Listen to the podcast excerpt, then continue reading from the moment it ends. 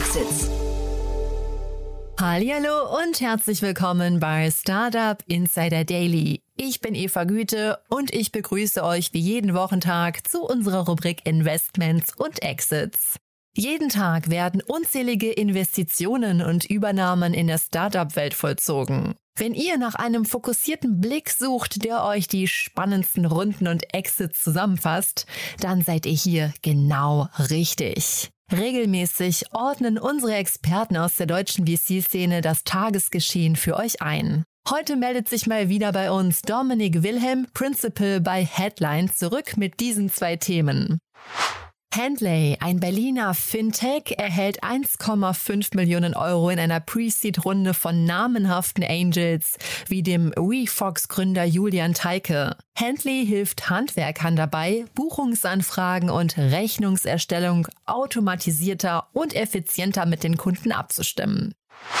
Und Prewave, ein Wiener Startup, das sich auf Lieferketten-Nachverfolgung spezialisiert hat, sammelt in einer Series A-Runde 11 Millionen Euro ein. Angeführt wird die Finanzierungsrunde von Compass aus Kopenhagen und Ventec. Das wäre die Themenübersicht für heute und jetzt geht es gleich sofort los mit dem Gespräch zwischen Jan und Dominik. Viel Spaß schon mal. Sehr schön. Ja, ich freue mich zum ersten Mal hier im Rahmen der Reihe Investments und Exits ist Dominik Wilhelm von Headline. Hallo Dominik. Hi Jan, wie geht's dir? Ja, mir geht's gut. Ja, wir haben gerade gesagt, wir sind ein bisschen erkältet beide, aber bei dir hat's, äh, nee, ich weiß gar nicht, der Grund sind nicht die Wiesen, ne, bei dir. Du hast aber nur gesagt, in München, dass das äh, Klima gerade insgesamt ist ein bisschen rau. Genau, der, der Grund sind nicht die Wiesen, aber ich glaube, jeder ist gerade ein bisschen krank. Ja, genau. Und jetzt morgen, äh, oder eigentlich, eigentlich für die Hörerinnen und Hörer schon seit gestern eigentlich die Bits und Brezels, ne? Muss man auch nochmal vielleicht als Pflichttermin kurz darauf hinweisen, wer da noch spontan vorbeischauen möchte. Das ist, glaube ich, so neben, de, neben den Wiesen an sich, glaube ich, das große Ereignis, zumindest für die Startup-Szene, ne? Ja, total. Also super Event, äh, organisiert, glaube ich, ab heute bis inklusive Dienstag und Arnold Schwarzenegger hat heute die Eröffnungsrede gehalten. Also ist auf jeden Fall was zu bieten da, ja. Das sehr, sehr cool. Cool. Und du, ähm, ich hatte ja neulich Louis Hahnemann schon mal hier zu Gast, quasi, der ist ja bei, der hat ja quasi das Unternehmen verlassen, jetzt springst du ein, das finde ich total cool. Wir hatten ja hier ein sehr, sehr gutes Gespräch, äh, wo du äh, Headline an sich vorgestellt hast, das werden wir nochmal verlinken. Aber heute geht es um zwei Themen, aber vielleicht bevor wir einsteigen, trotzdem nochmal ein paar Sätze zu euch, oder? Klar, kann ich, äh, kann ich sehr gerne machen. Also sozusagen ganz kurz zu uns. Uns gibt es schon ein bisschen länger, seit 97, 98, äh, damals eigentlich in den USA gestartet als klassischer Venture Capital Fonds und danach quasi mehr Offices und Büros und Fonds auch aufgebaut.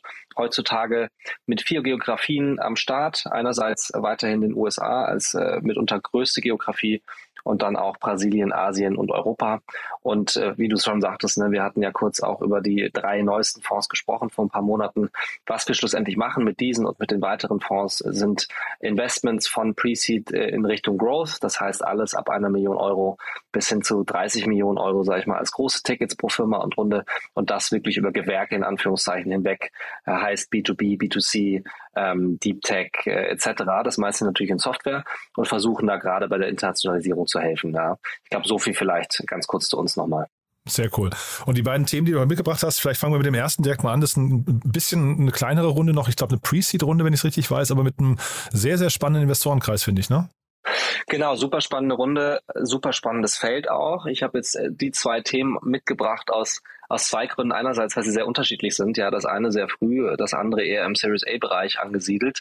Aber beide auch Gemeinsamkeiten haben im Sinne von sozusagen, es gibt einen sehr guten Gründer-Market-Fit, sage ich mal, und eben auch ein sehr gutes Markt-Timing. Ja. Und vielleicht fangen wir einfach mal mit Handley an. Also was Handley sozusagen bewerkstelligen soll am Ende, ähm, ist ein Software-Tool für Handwerker im größeren Sinne zu bauen. Ja. Es gibt zwei Gründer, einmal den Klaas Krüger, einmal den Bastian Meyer. Was ich sehr spannend finde bei Bastian Meyer, äh, der noch sehr jung ist sozusagen, dass der wirklich aus einer, Hand, äh, aus einer Dachdeckerfamilie kommt. Also Eltern waren Dachdecker, Opa war Elektriker, äh, und auch ansonsten gibt es relativ viele handwerkliche Berufe da. Das heißt, er ist sehr nah am Themenfeld, ist aber eigentlich äh, Coder sozusagen. Da hat das zumindest in der Uni gelernt und jetzt als Dropout macht er eben dieses Business. Warum ist das Business so spannend? Ähm, wir sehen gerade sehr viel und auch über die letzten Jahre schon im Bereich vertikalspezifische B2B-Software. Ja? Und genau das will er bauen. Das heißt, ein Tool sozusagen für Skilled Blue Color, Schrägstrich Handwerker, um sozusagen jegliche Kundenbeziehungen besser abbilden zu können, sei es jetzt Kundenkommunikation, sei es jetzt Rechnungsmanagement, sei es jetzt wirklich im weiteren Sinne auch ein CRM hier aufzubauen. Und das haben wir eben in ganz vielen anderen Bereichen auch schon gesehen, im, im vertikalen äh, B2B-Kontext und finden das wahnsinnig spannend. Mhm. Ich hatte hier mal den Benedikt Ilk zu Gast, das ist der äh, Gründer und CEO von äh, Flip.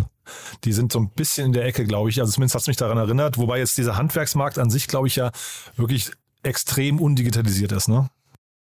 Du, extrem undigitalisiert, genau. Und äh, im Handwerksmarkt gibt es natürlich auch einige Probleme sozusagen. Und äh, warum finde ich das Thema so spannend? im Sinne von zur richtigen Zeit am richtigen Ort. Es gibt da ein, zwei Modelle in den USA, wie beispielsweise Service Titan, die, die ähnlich, ein ähnliches Business bauen und schon über eine Milliarde geraced haben. Und es gibt auch sozusagen äh, super spannende Companies im weiteren Umfeld, äh, Skilled Blue Color in Deutschland, wie zum Beispiel ein PowerUs, über das ihr bestimmt auch schon mal gesprochen habt, ja, die so eine Art Job-Matching-Plattform bauen für beispielsweise Elektroinstallateure und dann auch weitere Gewerke. Und das generelle Problem, das wir einfach haben in dem Markt, ist, dass wir eine extreme sag ich mal, Skill Shortage haben im Bereich Skilled Blue Collar. Ja? Keiner will heutzutage oder wenige wollen Ausbildungsberufe machen, jeder will Abitur machen, studieren etc. Und wir brauchen diese Leute, aber wir brauchen gute Handwerker, gute Elektroinstallateure, Maler äh, etc. pp. Und deswegen muss man irgendwie schaffen, dass das Thema etwas präsenter wird, dass man da mehr Leute reinkriegt, also am Ende sozusagen den Funnel größer macht oben. Das macht beispielsweise PowerUs. Ähm, jetzt Handley auf der anderen Seite muss eben damit umgehen können, dass es, sag ich mal, weniger Handwerker für sehr viele Aufträge gibt. Ne? Und wie macht man das am besten? Indem man beispielsweise Software baut für die Handwerker, um effizienter dieses ganze ähm, äh, Jobmanagement äh, abbilden zu können, Kundenkommunikation abbilden zu können, etc. Ich kenne das tatsächlich aus dem privaten Umfeld, ähm, dass, also wenn man mit Hand, wenn man sich die, die Arbeitsweise von Handwerkern anschaut, äh, gerade von Selbstständigen, die sind halt extrem oft am Telefon. Ne? Ich weiß, nicht, wie oft du ähm, Handwerker beauftragst, aber tatsächlich ist man ja als Kunde, ist man eigentlich so ein bisschen Pain in the Ass für einen Handwerker, weil man eigentlich die ganze Zeit irgendwie, ich weiß nicht, Terminverschiebungen, äh, irgendwelche Fragen zu, zu den Fortschritten, ähm, äh, keine Ahnung, nochmal eine, eine Frage zur Materialoberfläche oder Beschaffenheit oder auch Beschwerden einfach nur hat. Ne? Das heißt, der, der Handwerker an sich ist einfach, der muss extrem erreichbar sein. Ne? Und das sind natürlich immer so Dinge, die eigentlich konträr laufen zu dem, was er eigentlich tun sollte. Ne? Das ist so ein bisschen wie in, wir kennen das auch von Ärzten und so weiter, ne? Da, da, also wo man einfach das Gefühl hat, die werden extrem viel abgelenkt durch so ein bisschen unnötige äh, Seitenthemen, hat man so den Eindruck, ne? Genau, also diese ganzen Backoffice-Geschichten, die der Handwerker A nicht gerne macht und die den Handwerker auch daran äh, hindern, sag ich mal, seinen oder ihren eigentlichen Job gut zu machen, nämlich vor Ort zu sein und beispielsweise äh, ein Dach zu decken, ein Bad äh, auszubauen, äh, zu tapezieren etc. Ja, das ist eben ein riesiger Pain, wie du schon sagst. Und dazu kommt ja auch noch, dadurch, dass das Ganze sehr undigitalisiert ist, hängt man auf ganz vielen verschiedenen Kanälen. Ja, also sag ich mal, die, die Werkstoffe, die bezieht man über Fax im Zweifelsfall oder dann per Telefon, wo noch zweimal nachgefragt werden muss. Die kundenseitige Beziehung führt man über WhatsApp, wenn sie digital sind, ja, oder man telefoniert eben auch die ganze Zeit und dann hat man noch diverse Excel-Listen und Papierkram, den man auch noch regeln muss. Das heißt, wenn man es schafft, wirklich das alles in eine digitale Plattform zu packen, aber auch natürlich eine digitale Plattform, die einfach vom Handwerker genutzt werden kann, das ist ja auch nicht selbstverständlich, ja, dann hat man, glaube ich, einen relativ großen Markt und kann da auch ein relativ großes Business bauen. Mhm. Und jetzt diese Runde, ne, 1,5 Millionen Euro sind da reingeflossen, aber die, ich glaube, die Business Angels sind vor allem sehr spannend. Wie guckt ihr da drauf? Äh, als, als Headline jetzt sagt ihr dann sofort, okay, dann, dann, das muss man im Blick behalten, weil die Runde so stark ist? Ja, ich glaube auf jeden Fall. Also ich sag mal, da gibt's ja einige bekannte Namen, gerade auch sozusagen im Dachbereich hier. Äh, WeFox, Julian Teike, äh, von Home to Go, äh, Patrick André, von One Football, Lukas Kranach. Das sind natürlich alles Leute, die vielleicht jetzt nicht unmittelbar im B2B SaaS oder im vertikalspezifischen B2B SaaS Umfeld etwas gebaut haben, aber auf jeden Fall Leute, die wissen, was es heißt, eine große Firma zu bauen, ja, und sich Leute ranzuholen und zu heiren und die wahrscheinlich in ihrem Fall in einer Pre-Seed Runde extrem drauf gucken, wie sie den Gründer dann einschätzen oder die Gründerin und jetzt weniger aufs absolute Businessmodell, weil hoffentlich versteht der Gründer oder die Gründerin das Businessmodell besser als die die drei Jungs jetzt beispielsweise, ja. Das heißt, wenn wir dann sehen, so eine 1,5 Millionen Runde ist mit so großen Namen in Anführungszeichen ausgestattet dann könnten wir natürlich sagen, die Jungs haben schon einige Gründer gesehen, die haben selbst auch schon ein Business gebaut. Da muss es irgendwas geben, wo sie sagen, das ist eine spannende Kombination und deswegen möchte ich jetzt so früh reingehen. Und man kann natürlich auch gleichfalls sagen, dass du dann extrem viel, sag ich mal, Brainpower kriegst mit den 1,5 Millionen. Ne? Da hast du dann 10, äh, 15 Angels im Zweifelsfall an der Hand, die du tagtäglich oder wöchentlich anrufen kannst und die dir wirklich ganz viele sozusagen Probleme vom Leib halten, die du eigentlich sonst als First-Time-Founder äh, wie es ja beispielsweise der Bastian Meyer einer ist, ansonsten gemacht hättest. Mhm. Ich finde auch spannend, die Luca-Gründer sind dabei. Ne? Das ist ja hier die, die Corona, Corona-App, äh, die ja mittlerweile in den Gastronomiebereich gehen. Das heißt, im Prinzip die Kundenakquiseprozesse kennen die, glaube ich, eigentlich ganz gut, ne? in diesem ganzen B2B-Bereich. Und dann auch dabei ist das Family Office von Hilti. Das fand ich auch nochmal ganz cool.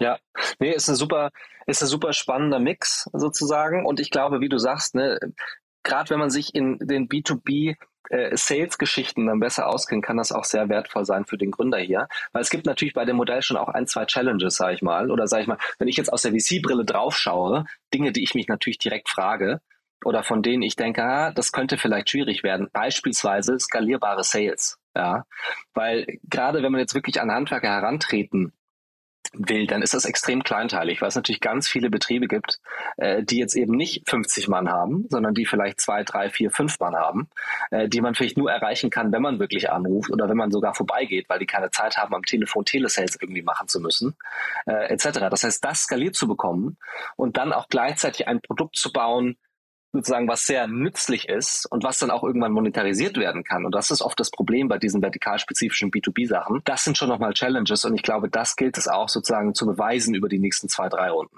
Und dafür ist eigentlich der Monatspreis zu klein, glaube ich, wenn man sich mal die, diese, ähm, die haben so eine Aktionsphase gerade 24, äh, 14,90 Euro statt 24,90 Euro für die ersten 1000 Nutzer. Ähm, das bedeutet also hochgerechnet kann man vielleicht mit so einem, mit so einem Handwerker vielleicht, wenn es hochkommt, so 4, 5, 500 Euro im, im Jahr machen wenn er mal vielleicht so im Schnitt zwei, äh, zwei Nutzer hat.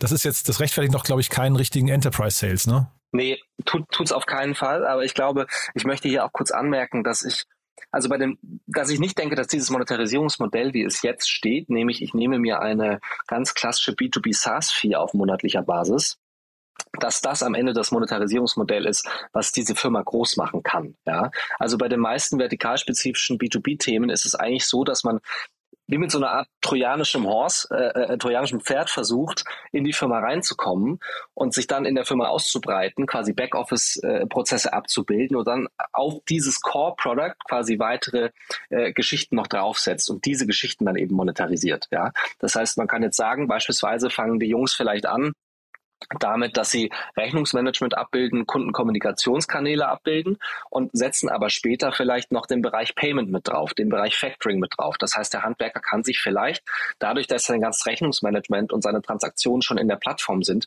automatisch bei Banken irgendwelche Kredite ziehen. Ja? Und dann kann man vielleicht diese ganzen Fintech-Produkte später besser monetarisieren als jetzt nur über eine monatliche B2B SaaS-Fee. Ja? Und ich glaube, wenn man das schafft, also wirklich einen Login zu kreieren, durch ein gutes Produkt, das im Backoffice sehr viel handeln kann und das auch gerne angenommen wird von den Handwerkern, dann stehen einem, glaube ich, äh, Tor und Türe offen, um weitere Produkte darauf aufzubauen. Das klingt so ein bisschen nach Schoko eigentlich, ne? Ähm, und äh, also Schoko, wenn ich es richtig im Kopf habe, der, der Daniel äh, Kascher war ja auch mal hier zu Gast. Ich meine, die wären für Gastronomie-Nutzer, für die Gastronomie an sich, glaube ich, sogar kostenlos. Und das finde ich dann eigentlich viel, viel cleverer. Also sind jetzt diese 14,90 Euro im Monat sind die überhaupt relevant oder würde man nicht sagen, deiner Logik folgend, trojanisches Pferd, man möchte irgendwie reinkommen, möchte irgendwie eine Stickiness hinbekommen und eine gute Retention und dann darauf hoffen, dass man danach eben die Monetarisierungskanäle nachschieben kann? Also ich glaube, der Schoko-Vergleich ist ein sehr passender auf der einen Seite, weil Schoko macht natürlich genau das, also vertikalspezifische B2B äh, Lösung, genauso wie Recki das damals auch gemacht hat, im Bereich Gastronomie beispielsweise. Ja? Gastronomie und in Verbindung dann eben mit den Suppliern jeweils. Ähm, von daher passt der Vergleich sehr gut. Natürlich könnte man jetzt sagen, man bietet das Produkt auch kostenlos an, aber ganz oft, und das ist ganz spannend, im B2B-Bereich wird eben, werden kostenlose Produkte nicht als äh, wahnsinnig hochwertig angenommen. ja, was nichts kostet, ja. ist nichts wert. Das heißt, ne? ja. hm. Genau, da ja. macht man lieber einen kleinen Preis sozusagen. Und ich glaube, ich habe keinerlei äh, Zweifel daran, dass wenn die Jungs jetzt einen, einen möglichen Handwerksbetrieb mit 100 Handwerkern hätten, dass sie es dann trotzdem auch kostenlos ausgeben, wenn der Betrieb eben sagt, wir machen es jetzt erstmal nur kostenlos. Ja. Aber ich glaube, nach außen hin repräsentiert dann so ein etwas geringerer Preis schon auch etwas Qualität und man nimmt die ganze Geschichte etwas ernster, als wenn das jetzt komplett kostenlos wäre. Hm, sehr spannend. Und Schoko vielleicht nochmal, also ich glaube, ich weiß gar nicht, Unicorn oder halbes Unicorn, ich habe es jetzt nicht mehr genau vor Augen, aber auf jeden Fall wirklich ein Vorzeige-Startup aus, aus äh, Deutschland hier. Das könnte schon so ein bisschen der Weg sein, den die hier auch gehen, wenn sie es richtig machen. Ne? Genau, würde ich schon sagen. Ähm, ein kleiner Unterschied vielleicht zu Schoko, aber Schoko, soweit ich mich richtig erinnere, sind ja auch relativ schnell dann in die USA gegangen um da in bestimmten Bereichen, bestimmten Städten zu, zu skalieren. Ähm, das kam dann mit sozusagen Chancen und Risiken wiederum. Ja, ich glaube, diesen Weg müssten die Handley-Jungs oder sollten die Handley-Jungs jetzt vielleicht nicht unbedingt gehen, weil ich glaube, der deutsche Markt an und für sich oder der Dachmarkt für Skilled Blue Color für Handwerker ist groß genug. Und dann spätestens sozusagen, wenn man nach Europa geht, gibt es noch einiges abzugrasen, bevor man da den Weg über den Teich macht. Aber prinzipiell traue ich dem Modell an und für sich und vor allem, wenn man sehr nah an den äh, äh Kunden dran ist, ähm, Beispiel äh, mit der Familie eben von, von Dachdeckern, Elektrikern etc., dann hat man da, glaube ich, ganz gute Voraussetzungen, um was Großes und Schönes zu bauen. Genau, weil du die Familie gerade nochmal ansprichst, äh, vielleicht nochmal eine generelle Frage. Du hast vorhin gesagt, der Founder Market Fit ist besonders gut. Wann setzt ihr da einen Check? Also was, was würdest du sagen, was charakterisiert einen guten Founder Market Fit? Also wir sagen immer, wenn wir in Modelle investieren oder sag ich mal, wenn wir mit einem Gründer sprechen äh, und, und den oder die Gründerin dann äh, zum Markt was fragen, zum Produkt was fragen und wir als Investoren eigentlich besser Bescheid wissen als die gegenüber, dann sollten wir nicht in die Person investieren, ja. Weil dann sollten wir es eigentlich selber machen, wenn wir davon ausgehen, dass das ein sehr spannender Markt ist. Das heißt, für uns ist immer sehr wichtig, dass äh, die Leute, die hinter äh, diesem Produkt dann stehen, das sie bauen wollen oder hinter dem Markt, dass sie wirklich sehr äh, unique Insights, sag ich mal, haben. Ja, das ist jetzt wahnsinnig englisch ausgedrückt, aber dass sie einfach eine gewisse Zeit in diesem Bereich verbracht haben und gewisse Probleme kennengelernt haben, die andere einfach nicht kennenlernen, weil sie eben nie genug Zeit da drin verbringen, ja. Und deswegen genau wissen, das müssen wir so und so bauen und die Leute müssen wir so und so ansprechen, ja. Und ich glaube, da kommt es dann ganz auf den Bereich an. Also es könnte für uns auch beispielsweise ein Banker extrem äh, einen extrem guten äh, Founder Market Fit haben, wenn er eine äh, äh Fintech-Lösung baut für den B2B-Bereich beispielsweise, ja, jetzt nicht für Skilled Blue Color, sondern vielleicht für äh, Fintech-Firmen oder ähnliches. Aber gerade in diesem Bereich Handwerker äh, ist es, glaube ich, sehr schwierig, den Insight zu kriegen, wenn man jetzt sich nicht ein Jahr lang wirklich dahinter klemmt oder eben aus dem Bereich kommt. Ja, und da macht man schon auch einige Probleme nicht, wenn man Bescheid weiß, wie Handwerker ticken, wie so ein Prozessmanagement normalerweise abläuft oder bisher abläuft, etc. Das heißt, hier würde ich mal ein Häkchen setzen beim Bastian Meyer. Super spannend. Und vielleicht nochmal ganz kurz die Props an die äh, Code University. Ich habe gesehen, die, ähm, das Team kommt aus der Code University von Tom Bachem, ist ja auch nochmal ein, spannender, ich weiß nicht, ob ihr die München gut kennt, aber das ist ja hier in Berlin äh, wirklich ein, ein tolles Projekt in der Factory, ähm, die da über, ich glaube, fünf, sechs Jahre schon das mittlerweile aufbauen und Leuten halt eben, ich glaube, sehr, sehr Produkte oder, oder, oder ähm, unternehmensnahe Produkte und Programmierung beibringen. Das ist wirklich, ist toll. Ne? Also von daher ein schöner Erfolg auch für das Team, glaube ich. Hundertprozentig. Genau, dann lass uns zum, genauso. cool. Lass uns zum nächsten Thema gehen. Du hast ja ein zweites mitgebracht. Das ist auch spannend und ich glaube vor allem vor dem aktuellen Hintergrund. Ne? Das andere eben davor war ein bisschen zeitloser wahrscheinlich, aber jetzt, glaube ich, kommen wir tatsächlich, wir, wir stechen mitten rein ins Wespennest, glaube ich, ne? Ja, auf jeden Fall. Also äh, wie gesagt, ich habe es mitgenommen, äh, weil ich gesagt habe, es ist eine sehr gute, äh, sehr gutes Timing, äh, so eine Firma aufzubauen. Äh, die Firma nennt sich Prewave. Die haben jetzt vor kurzem eine Runde announced, ungefähr 10 Millionen, wenn ich mich recht entsinne, mit Vantec und mit Compass. Das sind zwei Fonds, der eine aus Frankreich, der andere aus Dänemark, äh, beide unter anderem im B2B-Segment tätig. Und was äh, die Gründer bauen, ist am Ende des Tages eine Supply Chain Risk Intelligence Plattform. Soll heißen, eine B2B SaaS-Software, die es Firmen ermöglicht, äh, Lieferantenüberwachung zu betreiben. Also in den Firmen sowohl Einkaufslieferketten als auch Nachhaltigkeitsmanager, die mit der Software arbeiten. Und ganz einfach heißt es, dass die Software es ermöglicht, ganz diverse und eine große Anzahl an Social Media und News Outlet Kanälen äh, kontinuierlich zu screenen in ganz vielen Sprachen und danach dann quasi künstliche Intelligenz einzusetzen und Datenpunkte aus dieser Analyse rauszuziehen. Ja, das heißt, man schaut sich sowohl in der Vergangenheit als auch jetzt ähm, Themen an, äh, die bestimmte äh, Lieferanten betreffen. Das heißt, ich habe beispielsweise als Firma meine Lieferantenbasis, äh, sage ich mal, in äh, auf den Philippinen oder in Asien generell sitzen, dann ähm, screent diese Software kontinuierlich für meinen Bereich, für meine Produkte eine bestimmte Lieferantenbasis und gibt mir quasi entweder Events aus, die jetzt gerade passieren, äh, die ein Risiko darstellen könnten für meine Supply Chain und oder Events, die eventuell passieren könnten aufgrund von verschiedenen externen Einflüssen beispielsweise. Ja. Und es gibt sozusagen ein Instrumentarium an die Hand für beispielsweise Lieferketten oder Einkaufsmanager, die dann ganz einfach mit der Software ähm, und den Produkten arbeiten können und so dafür sorgen, dass die Lieferketten nicht auseinandergerissen werden oder Dinge auftreten, die so die Firma eigentlich nicht auf dem Schirm hat. Ich ähm, finde das total bestechend. Ich frage mich nur, da gibt es gerade eine ganze Reihe an Startups, die in diesem Segment unterwegs sind. Wie kann man sich dahinter differenzieren? Wenn ich jetzt, wenn, wenn jetzt jeder quasi bei, bei VW anruft und sagt, hey, wir optimieren euren Lieferkettenprozess, wie wollen die hinterher differenzieren, was für sie die beste Lösung ist? Also ich glaube, das Spannende auch bei, bei Prewave momentan ist ja, wenn man sich mal die Kunden anschaut, zumindest die, die auf der Website stehen, das sind teilweise riesige Schiffe. Ja, das ist ein AB InBev, das ist ein Audi, BMW, Porsche, PwC, Toyota etc.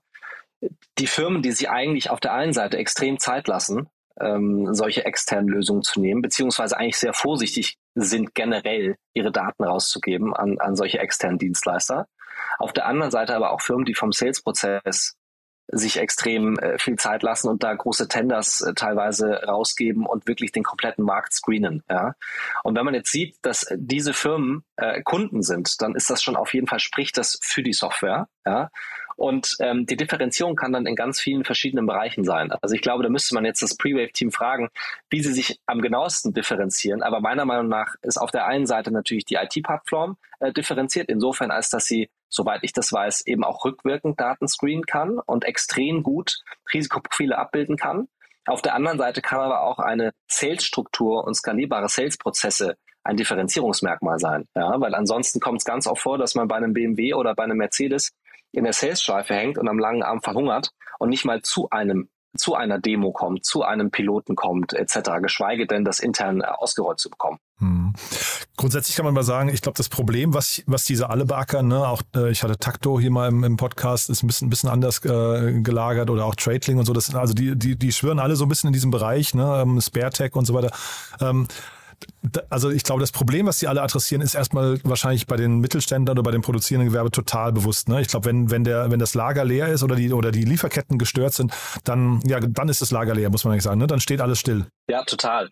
Und ich meine, es ist ja auch total normal oder es macht total viel Sinn, dass es gerade viele Firmen gibt, die das Thema beackern. Es gibt ja auch zwei, drei große Firmen, in Anführungszeichen, die was ähnliches machen. Ja, ich denke da an ein Risk Methods, ich denke da an ein Integrity Next, ich denke da an ein EcoVadis ja, EcoVadis, die ungefähr 700, 800 Millionen geraced haben wahrscheinlich zum jetzigen Zeitpunkt.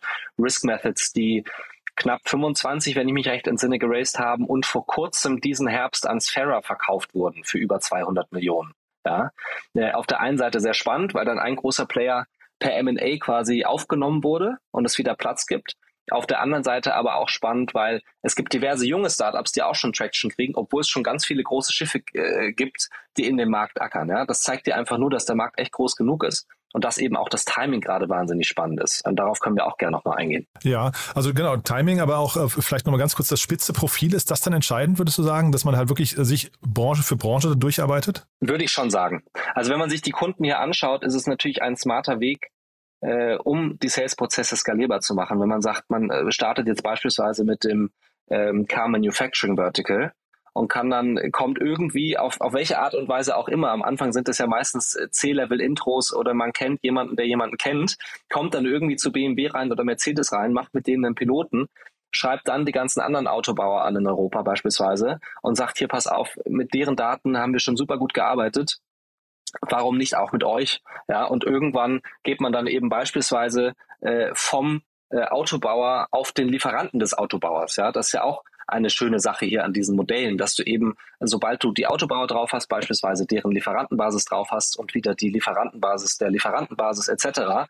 und so nach und nach einfach auch auf ganz natürliche Art und Weise vom einen Vertical ins nächste gehen kannst, weil ja beispielsweise die Lieferanten nicht nur Autobauer beliefern, sondern auch anderes produzierendes Gewerbe. Ja?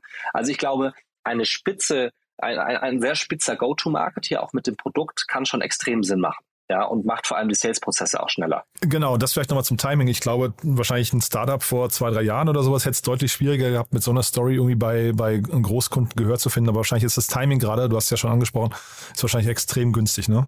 Glaube ich auch, auf jeden Fall. Also man muss sich nur mal anschauen, was äh, in der Welt gerade passiert an, an Events, ja, sei es jetzt äh, Covid-19, sei es jetzt sozusagen äh, Tensions zwischen der USA und China oder äh, gesamte Supply Chain Prozesse, die aufgrund von Covid-19 äh, nicht mehr laufen seit ungefähr zwei Jahren, sei es jetzt der Ukraine-Konflikt, der auch im Bereich Supply Chain sehr viel mehr sozusagen schwierig macht, als das noch vor zwei, drei Jahren der Fall gewesen wäre.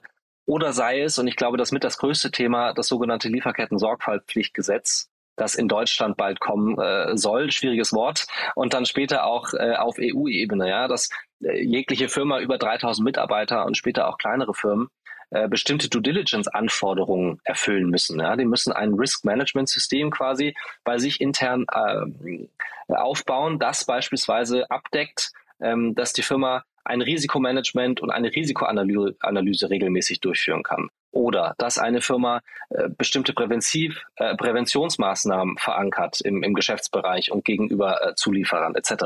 Das heißt, die Gesetzeslage ähm, ist so, dass das Gesetz kommen wird und die Firmen müssen sich jetzt damit auseinandersetzen. Und es ist natürlich auch so, dass die Firmen das am liebsten wahrscheinlich intern bauen würden, weil sie sagen, äh, es sind meine Daten und die sind sensibel und die möchte ich nicht rausgeben. Aber am Ende schaffen sie es zeitlich auch ganz einfach nicht. Ja? Und jetzt momentan sind das eben Firmen über 3000 Mitarbeiter dann bald. Dann wird das aber auch auf EU-Ebene kommen und dann wird das auch für kleinere Firmen in Deutschland beispielsweise kommen. Und ich glaube, da tut sich gerade extrem viel. Und in diesem Markt und in diesem Marktmomentum ist man natürlich super aufgestellt, wenn man zeigen kann, hier, ich habe ein BMW und ich habe einen Audi und ich habe einen Porsche. Ja?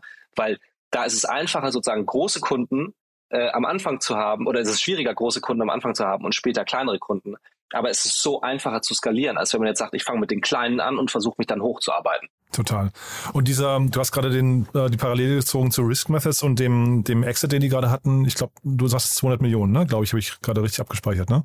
Ich meine, das mal gelesen zu haben, dass es im Bereich 250, 200 Millionen ungefähr war. Mhm. Ich glaube, Sfera, äh, die Firma, die Risk Methods dann gekauft hat, ist wiederum ja äh, eine Akquisition gewesen von Blackstone, ich glaube letztes Jahr. Das heißt, ich kann mir auch, äh, ich hoffe, ich sage da jetzt nichts Falsches, aber ich kann mir auch vorstellen, dass Blackstone sich sozusagen ein Vertical so ein bisschen zusammenkauft, ja, und dann ein so allumfassende Software-Suite äh, baut, ja. Und ich kann mir auch vorstellen, wenn wir jetzt zum Beispiel ein Pre-Wave im äh, Car Manufacturing Bereich extrem stark ist, dass das alleine schon ein Asset ist, äh, dass große Firmen sozusagen äh, dazu verleitet, sich die Firma mal genauer anzuschauen als mögliches Target auch, ja. Ah, spannend. Ja, ich wollte quasi wissen, ob damit quasi auch die Obergrenze schon so ein bisschen gesetzt ist, aber vielleicht, wenn ich dir jetzt gerade richtig hör, äh, zuhöre, ist vielleicht die Spezialisierung nicht nur am Anfang sinnvoll, sondern vielleicht auch down the line dann irgendwie äh, für, für eine mögliche Exit-Story dann, ne? Kann ich mir auch vorstellen. Wobei man natürlich auch sagen muss, wenn die wirklich groß werden wollen, da müssen sie über Verticals hinweggehen. Ja,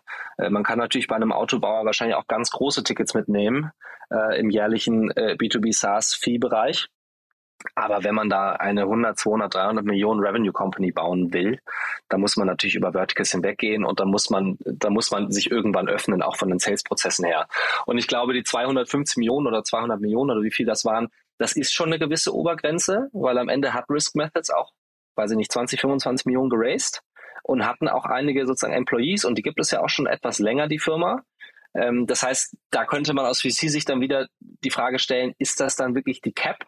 Ja, äh, dieser Outcome, der ja eigentlich ein super Outcome ist, aber für VCs wahrscheinlich nicht, nicht extrem spannend mit den heutigen Fondsgrößen.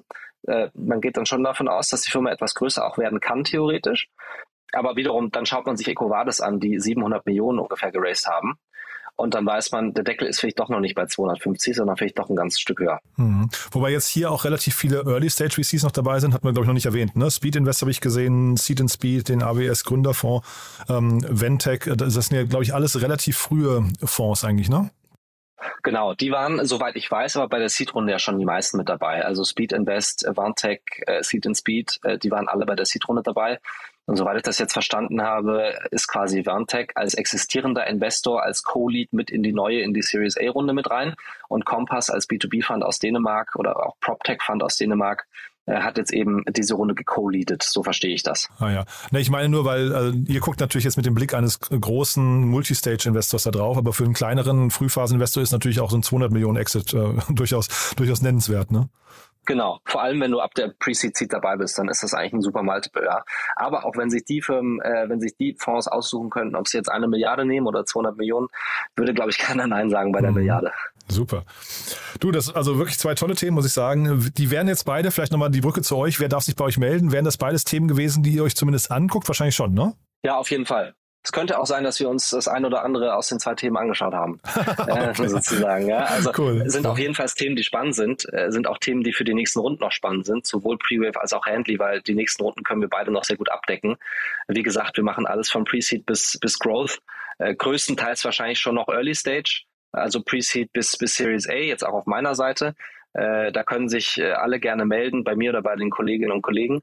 Und äh, das sind aber beides Themen, sowohl, sage ich mal, von der Industrie als auch vom Produkt, als auch von der Stage, die sehr spannend sind, auch weiterhin für uns. Ja, ich merke das ja auch immer im Gespräch, in den Gesprächen, dass äh, Investoren eigentlich grummelig werden. Ne? Wenn gute Teams, äh, sagen wir, signifikante Beträge raisen und man hat den hat den Deal eigentlich vorher nicht gesehen. Also von daher ist es eigentlich fast selbstverständlich, dass die auch mal bei euch oder dass, dass ihr zumindest mal drüber geschaut habt. Ne?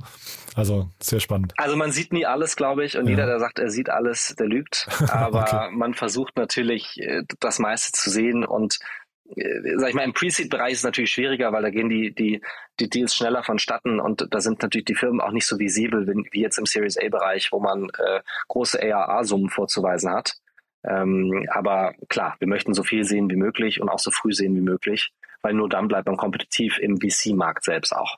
Super. Und wer dich erreichen will, am besten über LinkedIn oder über die Webseite oder wie macht man das am besten, wenn man mit euch Gespräche, also zum Beispiel zu solchen Themen aufnehmen möchte? Also LinkedIn ist etwas schwierig. Ich glaube, ich lese nicht so wahnsinnig viele LinkedIn-Messages, aber ansonsten, wenn man sich sozusagen etwas mit der mit der E-Mail-Adressenstruktur bei Headline beschäftigt, dann weiß man relativ easy, wie man uns erreichen kann. Genau, und, die, erste Challenge schon. Äh, es ja. kann, Genau, das kann aber jeder immer gerne sozusagen schreiben. Ich glaube, meine E-Mail steht sogar auf meinem LinkedIn-Account. Also ich bin da sehr offen für und jeder, der eine coole Idee hat und was bauen möchte in, in komplett Europa oder eben auch äh, die anderen Standorte, das leite ich gerne weiter, kann sich immer gerne bei uns melden. Mega cool. Dominik, hat großen Spaß gemacht. Danke, dass du hier warst und dann freue ich mich aufs nächste Mal, ja? Super, mir auch. Vielen Dank, Jan. Startup Insider Daily, Investments und Exits. Der tägliche Dialog mit Experten aus der VC-Szene. Ja, das waren die Einordnungen von Dominik Wilhelm, Principal bei Headline, zu den Finanzierungsrunden von Handley und Prewave im Gespräch mit Jan Thomas. Und das war's fürs Erste mit unserer Rubrik Investments und Exits. Vielleicht schaltet ihr ja noch später in unserer Mittagsausgabe ein, wo wir Victor Matthias, Co-Founder und CEO von A-Agnostics, anlässlich einer Series A-Runde in Höhe von 14 Millionen Euro zu uns eingeladen haben. Ich bin Eva Güte und ich verabschiede mich von euch und sage Tschüss und Ciao.